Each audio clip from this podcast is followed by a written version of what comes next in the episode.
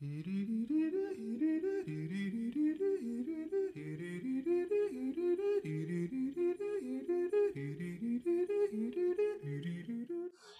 爱的小朋友们，又到了怪小孩故事电台的时间了。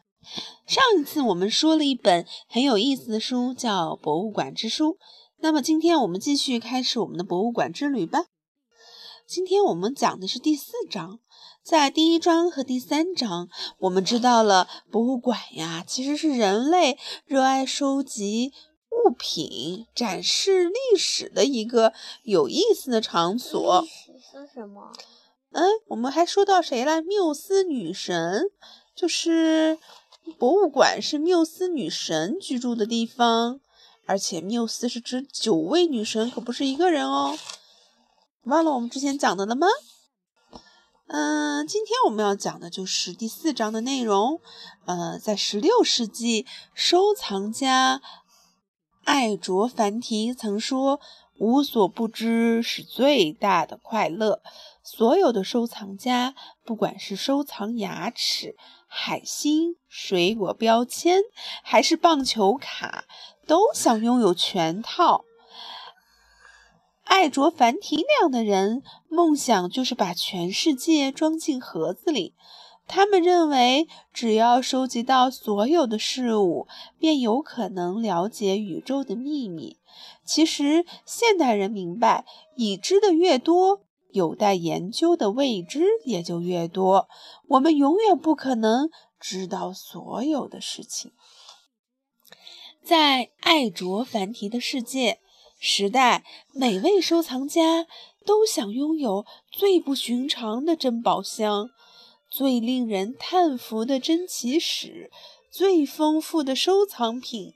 一个世纪以后，情况失控，一般收藏家根本无法把他所有的藏品都放进一个箱子或一个房间，除非他是国王或是很有钱的人。这种事情一定发生过。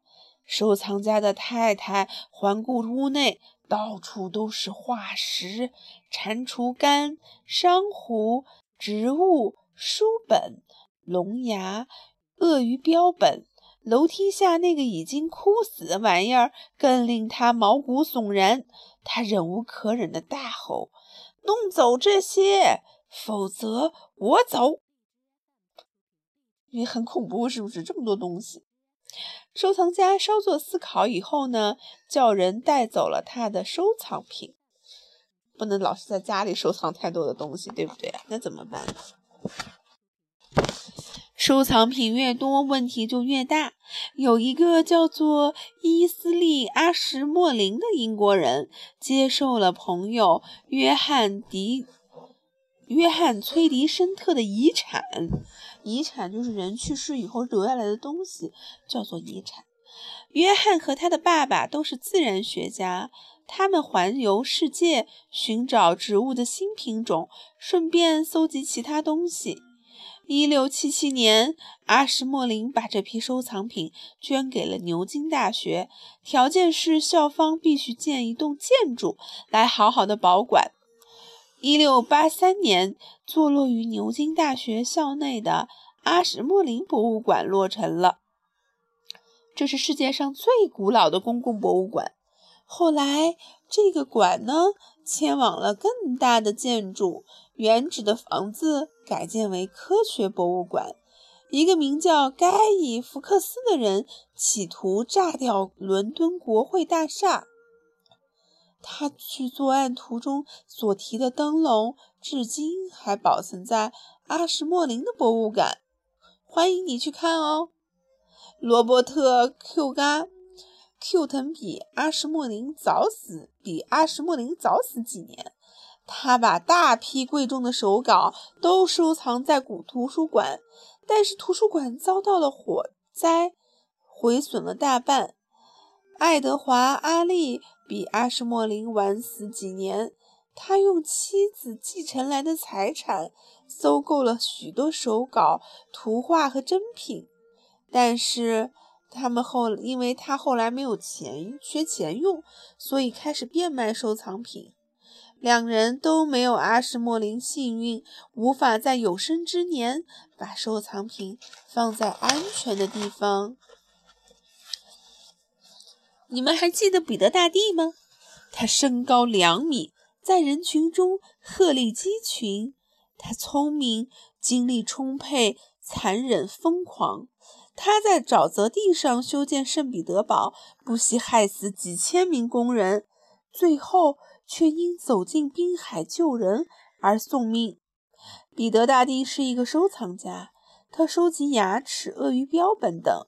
他花钱向别人买，派人四去四处寻宝，甚至派图书馆员去欧洲各大博物馆考察自己还缺些什么。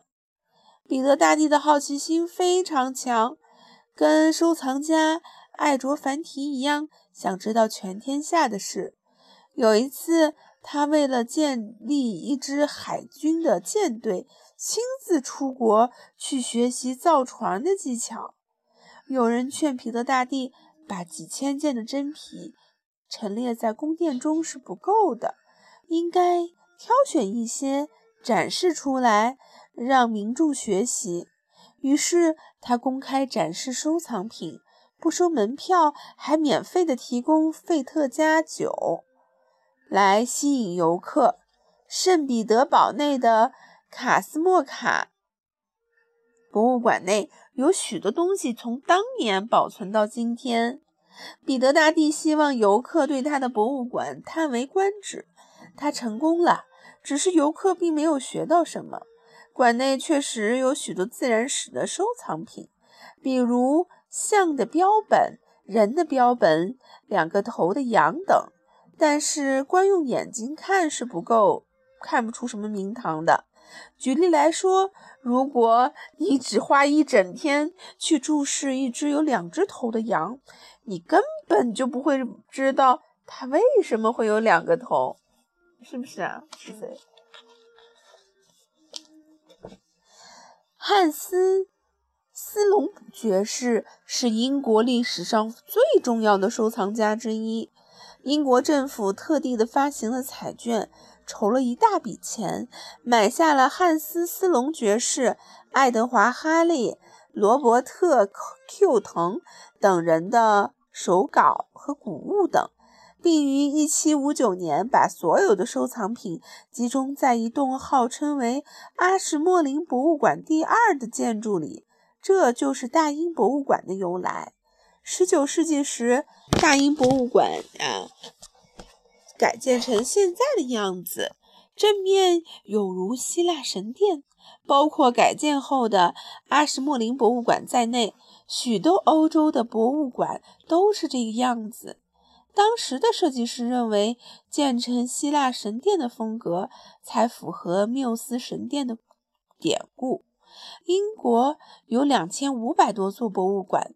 而美国至少有一万五千座，有些博物馆不像你印象中的博物馆，比如伦敦的英国皇家植物园、悉尼的悉尼植物园收藏的是活的植物。同理，动物园也是博物馆，它收藏活的动物。事实上，动物园是动物园学、动物学公园的意思。而动物学呢，是有关于动物知识的意思，知道了吗？其实动物园也是一种博物馆，有意思吧？有些建筑物本身就是古董，因此变成了博物馆。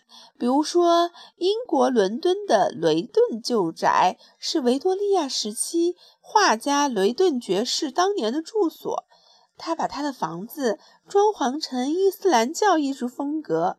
比利时伊普利斯的雷德肯霍尔博物馆，它的前身是纺织大楼，曾经毁于第一次世界大战，后来又依照原貌重建，如今是战争博物馆。美国伦敦的克莱斯勒大楼是二十世纪三十年代装饰艺术的杰作，而加拿大安大略省的。高德瑞奇监狱以其全景式建筑的独特造型而闻名。英国伦敦的伦敦塔是博物馆，土耳其伊斯坦布尔的托普卡帕皇宫也是。法国大革命后，新政府把皇宫改建为博物馆，让民众免费的欣赏过去国王曾拥有，而如今是国家财富的珍宝。这就是卢浮宫。你看看这个书上有好多上面写着的这些的建筑，伦敦塔呀，这个雷登肯霍尔博物馆呀，哇，很漂亮，对不对？这边也有很多，这边是什么地方？卢浮宫，对不对？我，还有个监狱。我们以后有时间，我们会一点点的去走过全世界的博物馆，你想不想去啊？想。博物馆里藏着好多好玩的东西，真的。我们下个月可以去北京。我们这个月可以去北京去看一个博物馆，国博里面呢，现在展出了卢浮宫和大英博物馆的一些藏品，非常的有趣。想去吗？想。好，一个乡镇或一座城市也有可能成为博物馆。希腊的首都雅典，意大利的首都罗马，除了高速公路和高楼大厦外，还有许多屹立几千年的伟大建筑。意大利北部的威尼斯不仅有居民安居乐业，更有数以百万的各国观光客去拜访这座美丽的老城。威尼斯建在泻湖上，它没有街道，只有运河；没有公车，只有水上巴士；没有救火车，只有救火快艇。只可惜海面不停地上升，而威尼斯不停的没入水面。我们无法拆掉威尼斯，拿去别的地方重新组合起来。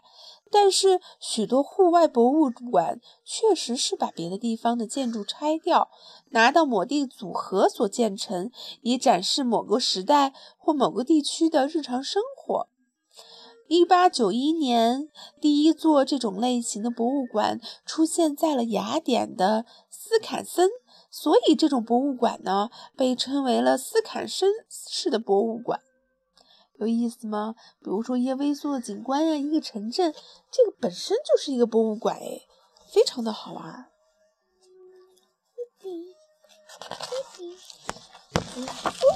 美国弗吉尼亚州的威廉斯堡仿佛是一个冻结在古代的小镇。19世纪的初期，当地人拆掉了现代建筑，改建成老式建筑，已毁的老建筑也重新建起来。如今这儿看起来就像是它在18世纪英国独立战争时期的样子。这种地方雇佣一批人，穿上古代的服装。从事古代的行业，呈现出特定年代的生活起居。西方国家的重工业机构，比如说矿坑啊、铁工厂呀，关门歇业后呢，就常常变成了博物馆。比如英格兰什罗普郡科尔布鲁克戴尔铁桥峡的工业博物馆，德国法兰克福的。罗索悬博物馆等，英国之外的许多国家呢，他们会把美术馆也称为博物馆。像美国的古根汉姆博物馆和盖蒂博物馆，比利时布鲁日的葛洛林博物馆都展示美术作品。但是法国安吉斯有一个博物美术馆，连英国人都承认，称它为博物馆也没有错。法国雕刻家大卫·昂热死后，把所有的素描、笔记、模型、工具等捐给了故乡。走访这座昂热博物馆，就能理解这位雕刻大师的生平和杰作。打开一本词典，你就等于进入了字的博物馆。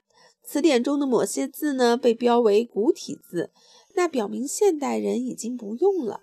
只有古书或字的博物馆里有这个字，罕用字表示呢，这个字啊快要没人用了。你要是不快点用它，它就会像渡渡鸟一样灭绝。快用它，说不定还来得及救它。成年人逛博物馆，看见他们用过的照相机、发条玩具、电话、轿车等，可能让他们觉得自己也过时了。语言比用品淘汰的更快。请你想想，有没有什么字字词你过去用过，但是现在已经不用啦？你知道吗？我们还讲吗？还讲，后面还好长哎。我们今天就讲到这一章吧，好不好？还要把第六章给讲完吗？好吧，我们再来看看第六章讲的是什么啊？这本书的知识真是丰富啊！我觉得我都学到了很多东西。彼得大帝的孙女凯撒琳女皇也是收藏家，她主要收藏什么艺术品？她在圣彼得堡建了一座埃尔米塔什博物馆，安放她买来的几百幅画。如今，该馆已经有三百万件藏品了。哇塞，三百万件，谁看得过来呀？对吧？是不是？你看凯撒琳女皇长得什么样？凯撒琳女皇不像彼得大帝那么热衷于收藏，她知道一个盒子乃至一个皇宫都装不下整个世界。人们的观念与彼得时代不同了，珍奇是或者有趣，但是没有太大的教育意义。科学家指出，想要从大批的收藏品中看出名堂，必须分门别类，研究一组植物。动物或者化石和另一组植物、动物或者化石有什么关系？这就叫做什么？你知道吗？我知道，叫做分类。这个瑞典学者有一个叫做卡尔·冯·林奈，发明了双名法，为动植物分类。大约一百年以后呢，丹麦的有一个学者叫艾德维德尔·西蒙斯。把史前时代分为了石器、青铜器和铁器三期。这种分类呢，便于开展考古学的研究。十九世纪末，人们认识到，别说一个房间，就算一座博物馆也装不下全世界。英国伦敦的大英博物馆把馆内所有的自然史收藏品，比如恐龙啊、这个石头啊、动物标本等。移驻在南肯辛顿区新建的自然博物馆，它的造型很像科特式的教堂，而不像希腊神殿。该馆的后方有一座科学博物馆，对接的维多利亚与亚与亚伯特博物馆展示的服装、家具和陶艺等艺术品。有些博物馆以主题来展示是展示某种东西，比如说鱼类。武器、木乃伊、炖锅等，但是有些主题就需要一整个博物馆去展示了。如果你对军事史有兴趣呢，就应该去参观一下巴黎的荣军院、伦敦的帝国战争博物馆、法国宾州的葛迪斯堡等。世界上有许多主题博物馆，比如钟表博物馆、交通博物馆、农业博物馆、蜡像博物馆。尤其是这个加拿大魁北克的一个蒙马特博蜡像馆非常恐怖，以前还有人有一个恐怖的故事在里面发生。还有陶器博物馆、牛仔博物馆、电脑博物馆、医学博物馆，尤其光是伦敦就有二十一座，包括彼得大帝那种狂牙练牙狂最爱的什么牙医博物馆。有没有博物馆？有没有什么东西？都有一些，就是什么东西都有那种博物馆。就像你在第一章误闯进去的那座呢？有。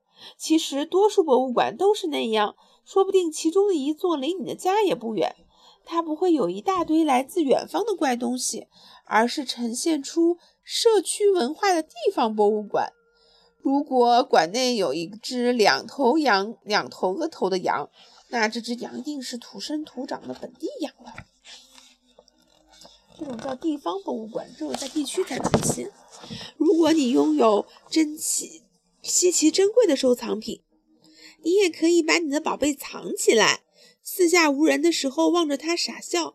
你也可以卖朋友面子，借他看，让他过瘾。但是你也可以公诸于世，让所有的人都来欣赏。有些人真的把宝贝藏起来，比如说买了超级昂贵的名画，把它锁在银行的地窖式金库里。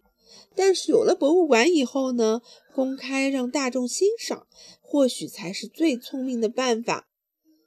英国出现第一座博物馆的时候，参观博物馆并不容易，你得事先预约，在雨中晃来晃去，等时间到了，再由一位表达力不佳的导游带着你在展览室之间赶场，令你觉得早知道就不麻烦他了。许多收藏家认为，普通民众看不懂他们的收藏品，也不会有兴趣，只有特别聪明的人才能看出学问。很久很久之后啊，大家才接受这个观念，任何人都可以到博物馆去学习，而博物馆呢，应该让数以百万计的民众都想逛。最早思考这个问题的人啊，叫做哇，这个名字好长，他叫做奥格斯特·亨利·兰福克斯·皮特·里弗斯中将，他也是。皮特里弗斯的武士男爵，他的名字很奇怪，因为年轻的时候呢，只是一位普通的英国军官，工作是测试新来福枪。为了研究武器，他搜集枪械，越集越多，就效法伊斯利阿什莫神，捐给了牛津大学。如今以皮特里里里维斯命名的博物馆之内，除了陈列他的收藏品外，还有大量来自探险家库克船长等人收藏的珍品。这个博物馆呀，是一个装满宝贝的超级珍奇室，其中某个玻璃柜里的人头干可以说举世闻名。哇！人头干是什么？听起来很恐怖哎！难道是一个人的头干在了柜子里吗？嗯，这个皮特里里弗斯认为大英博物馆只适合学者去做学问研究，便建了一座适合一般民众去的博物馆。他也是第一位专业的考古学家，他小心翼翼地发掘遗址，寻找线索。不像那些寻宝者用锄头、来铲子乱挖，错过了那些看起来像垃圾，其实很有考古价值的文物。他在英格兰南部挖掘自己的私有地，也在那儿建博物馆，因为他的信念是在历史发生处凸显历史的意义。历史的话，你可能还不太懂。你过一过，你就知道历史。以前吗？哎，对对对，很棒。历史说的是以前的故事，很早也很早以前发生的事呢，会有人把它记录下来，然后后面的人看到了它，就知道这叫做历史。学习历史能帮助我们知道以前发生了什么，而以前发生了什么，有可能也让我们会了解到未来要发生什么。这是我们学习历史的意义。而我们的博物馆呢，跟历史有很大的关系，因为是历史中存在的人把很多东西放在一块儿。等再过一会儿，我带你去我们这个北疆博物院去看看一个有关于自然的博物馆，里面藏了很多很多的标本，特别的有意思。你想去吗？好的，小朋友们，拜拜。今天我们又讲了三章，明天我们开始后面的故事，好吗？博物馆是不是太奇怪了？有这么多的学问，连我也是第一次听到呢。希望小朋友慢慢消化哦。晚安，晚。